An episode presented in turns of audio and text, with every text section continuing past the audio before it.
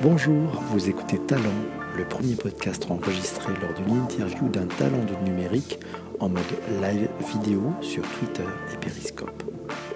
Je suis avec un entrepreneur, il s'appelle Manuel Diaz, c'est un créateur d'entreprise. Il s'y connaît pas mal en digital, il va nous raconter toutes les coulisses. Manuel Diaz, je suis entrepreneur, j'ai démarré dans le numérique il y a 20 ans, quand j'avais 18 ans, avec mon frère Carlos.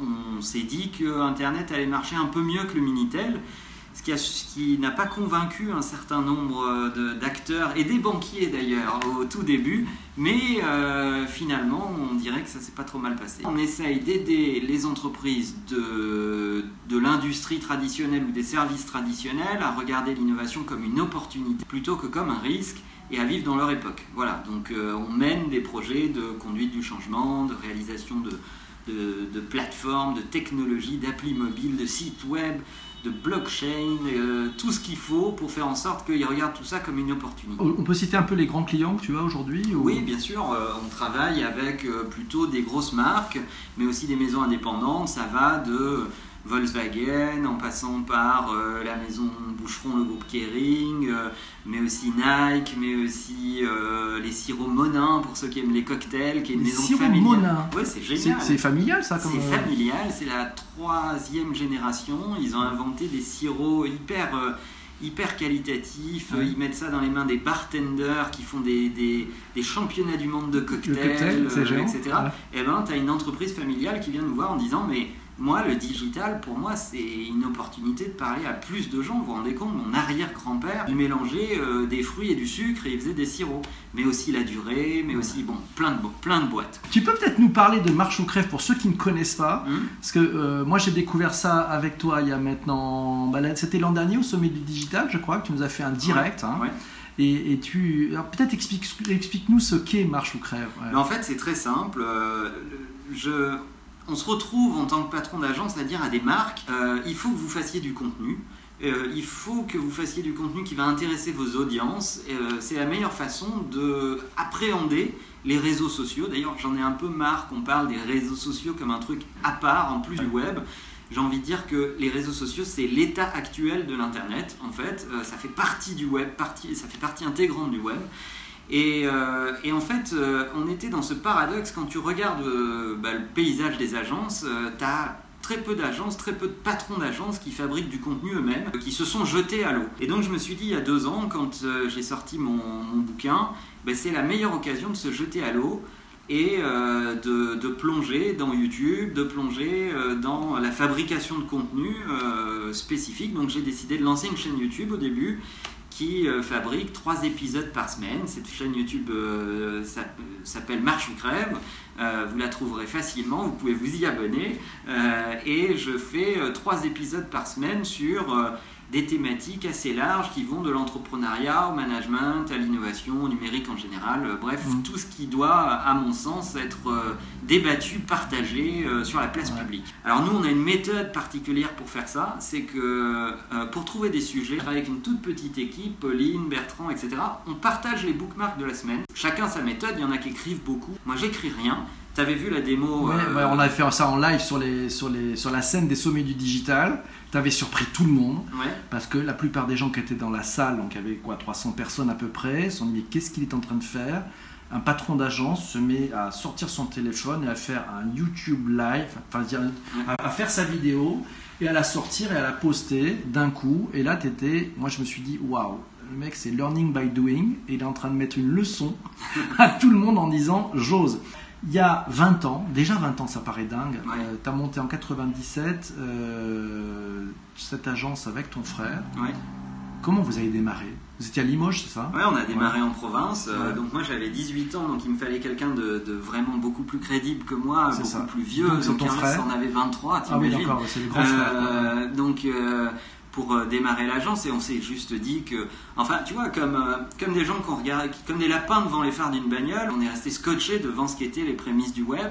On s'est dit, ça va tout changer. Alors, il y a ce côté inconscient qui est, qui est tout à fait euh, juste, de se jeter corps et âme dans, dans un truc. Pas du tout d'une famille d'entrepreneurs.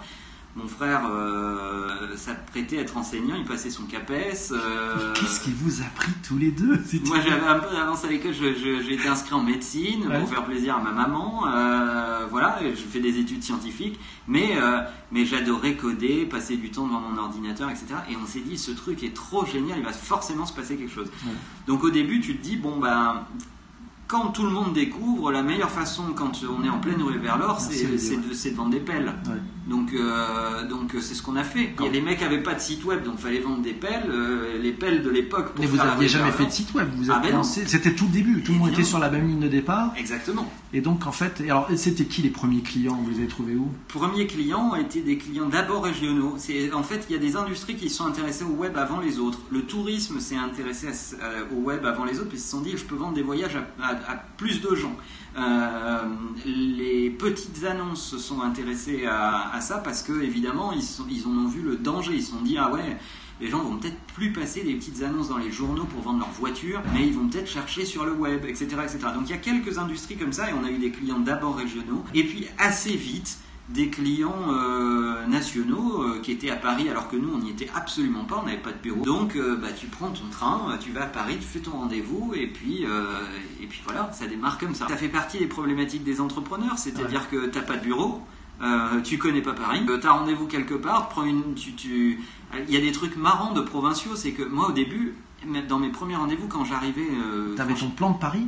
J'avais mon plan de Paris. il n'y avait, pas de smartphone, hein, il, y a, il, y a, 20 ans. Il y a 20 ah ans. donc tu avais allé acheter un ticket de métro, c'est ça Exactement. Enfin deux, un, aller et un retour. Exactement. Euh, et puis quand tu sentais que tu allais être en retard, euh, tu, tu, tu, faisais appeler ou tu t'arrêtais pour passer un coup de fil et tu dis ah je vais être en retard. Tu fais ton rendez-vous, tu prends ton brief, tu reprends ton train dans l'autre sens. Et, euh, et, tu rentres à la maison et tu briefes, tu t'auto-briefes ou tu briefes le début des équipes quand tu commences à engager. Ton premier salarié, tu l'as trouvé comment? C'était qui? En fait, euh, c'était un créatif euh, parce que moi je codais un peu car c'était plutôt sur le commerce euh, et la gestion des clients. Il me fallait un créa, un mec qui fait les maquettes, qui fait le design, etc. Et on a trouvé un mec en région. pour moi, le facteur discriminant, il était très simple. Le, le mec était fan d'Apple. Sa seule exigence, il voulait absolument rentrer, mais il voulait qu'un Mac. Il dit après, je m'en fous si vous pouvez pas bien me payer au début, etc. Mon, truc, c'est me faites pas travailler sur PC. Et je me suis D'accord, là ah, tu dis ce mec, c'est ce qu'il veut.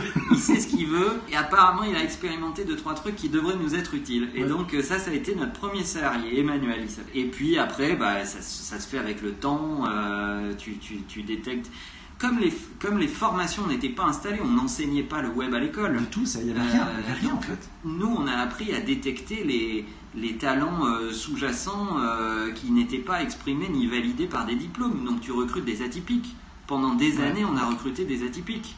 Euh, des gens qui s'intéressaient au web sur leurs heures perso, mais qui n'avaient aucun diplôme pour, pour le démontrer. Donc tu as pris des passionnés en fait. On a pris des passionnés, on, a, on, a, on a fait des tests de coding où on codait ensemble et on voyait ce que les mecs voulaient. Vous êtes resté à Limoges, il y a, il y a toujours une équipe à Limoges, hein, c'est ça Le siège français, le siège français à Limoges. J'ai jamais voulu me déplacer à Paris. C'est quoi ton business? Comment tu le qualifierais?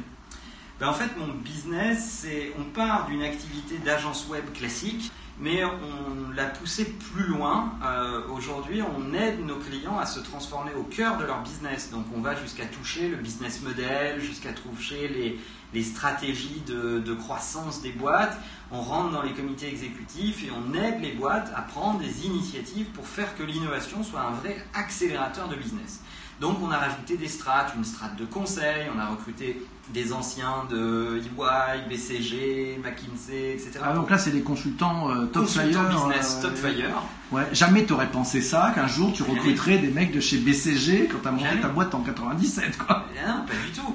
Et euh, ensuite, euh, on a rajouté la vraie notion de design, on a, mais pas au sens artistique des choses, mais au sens vraiment les parcours clients, les points de friction, on a l'ancien head of design de Aldebaran, ceux qui fabriquent ouais, les robots, Pepper et Nao, là, c'est ça Exactement. C'est lui, ouais, eh ben, le patron du design de Aldebaran, eh ben, il est chez nous maintenant et, euh, et, il est patron du design chez, chez Imakina en France. C'est énorme. Euh, donc on a recruté comme ça des talents et on a assemblé une offre qui permet euh, de vraiment accompagner les boîtes de bout en bout en fabriquant indoor, parce que la majorité des, gens euh, qui viennent du conseil ou de la pub sont mis à faire du digital, disent ok j'ai les idées chez moi, qui soient les idées créatives, le, conseil, mais je sous-traite la production ou en offshore euh, ou, ailleurs, et là c'est le début des ennuis. Parce que pour bien, bien fabriquer l'innovation, il faut absolument être capable de bien maîtriser toute la chaîne de valeur. Quelle est ta vision du, monde, de la société qui arrive là? Des, trois petits points où tu te dis, tiens voilà, si, si tu avais un, Allez, un, ado de 10 ans là qui était dans les coins, qu'est-ce que tu lui dirais de regarder euh, Parce que par rapport à la vision que tu peux avoir sur le monde qui, vient devant. Alors plutôt dans un modèle euh, prospectif, tu veux dire ce sur quoi il faut passer du temps, ouais, euh, etc. Ou, les, à la limite les, bases un peu à acquérir. Moi je pense que on ne, s'émerveille pas suffisamment tous les jours de la technologie qu'on a entre les mains. Et en fait, sans faire les vieux cons du web, etc., mais toi comme moi, on a vécu des années où euh, c'était inimaginable de faire un live avec un téléphone mobile euh, et avec, des, avec des commentaires en direct. Alors, on a connu l'époque des blogs aussi. Hein, Exactement. où là, les commentaires, ils arrivaient un peu après quand ils arrivaient. D'ailleurs, il n'y avait pas toujours. Les commentaires arrivaient après qu'on ait publié. Hein, et là, maintenant, ils arrivent en même temps qu'on publie. Donc, euh, et on n'a pas fini de publier encore. Et, et, je trouve qu'on doit euh, certes, former des développeurs, c'est certes formidable d'avoir euh, Station F, euh, l'EPITA, 42, etc.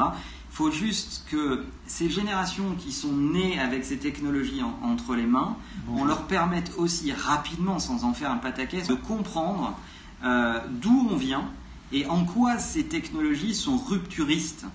Parce que si on ne leur explique pas ça correctement, ils ne peuvent pas comprendre ce que ça provoque comme étonnement chez un client. Si demain ils sont dans un projet, euh, imaginons de commerce ou de e-commerce, et qu'ils ne comprennent pas l'appréhension d'un cinquantenaire moyen euh, à euh, aller dans le magasin et de se faire livrer à la maison, de payer d'une autre façon, eh bien ils ne comprennent pas fondamentalement ce que l'arrivée de ces technologies ont provoqué comme changement dans nos comportements. Donc je trouve que l'aspect sociologique est, est, intéressant dans le fait de remettre un peu en perspective et l'histoire de ces technologies. Donc il y a ce premier élément-là, être s'émerveiller de, de, de, l'époque qu'on vit. Le deuxième élément, c'est que moi, à mon époque, être entrepreneur, c'était pas euh, avoir gagné à la loterie. Aujourd'hui, j'ai l'impression que si t'es pas entrepreneur, euh, t'as raté ta vie, pour reprendre une phrase. Euh, en fait, médiatiquement, on nous dit il faut absolument être entrepreneur, il faut absolument être entrepreneur. Y a, moi, il y a 20 ans, tu étais entrepreneur soit parce que tu avais raté tes études, soit parce que tu étais inemployable. Mais c'était certainement pas un succès social. C'était pas cool d'être entrepreneur. Ça l'est aujourd'hui Je pense que c'est presque trop cool d'être entrepreneur aujourd'hui. En fait, un truc qui m'inquiète, c'est qu'on veut former que des numéros 1 et on veut pas former des numéros 2 des numéros 3. Euh, tu, peux être intrapreneur. Et c'est vachement important de, euh, de s'adjoindre à la vision d'un autre et de se dire j'y crois et je vais la servir. Moi, sans ma garde rapprochée, sans mes numéros 2, mes numéros 3, euh, etc., je ne suis rien. Euh, sans mon directeur des opérations, sans mon patron des projets spéciaux, sans mon directeur général France, sans la direction de la finance, etc. Euh, ouais, je suis un mec qui voit des choses et qui essaye de faire en sorte que le marché les aime bien, mais il faut délivrer. Il n'y a que l'exécution qui compte. Et donc, euh, je pense que c'est vachement bien d'avoir rendu les entrepreneurs cool. C'est très important de continuer à expliquer mmh. que c'est pas parce que tu n'es pas toi-même entrepreneur que, euh, que tu as, raté ta vie. Tu peux rejoindre des entrepreneurs et tu peux servir des projets, même si tu n'en es pas à l'initiative. D'ailleurs, je rappelle qu'un entrepreneur, pour moi, c'est un numéro 4. Un fondateur de boîte, ça sera toujours qu'un numéro 4. Parce que, en premier, il y a ses clients. En deuxième, il y a ses collaborateurs. En troisième, il y a ses actionnaires. Et, en quatrième, il y a lui. C'est assez rare quand même les, gens qui conseillent, euh, enfin il y a beaucoup de gens qui conseillent, mais qui te parlent d'un film dans lequel ils n'ont jamais joué. Hum. Euh, toi, tu es plutôt quelqu'un qui parle d'un film dans lequel tu joues.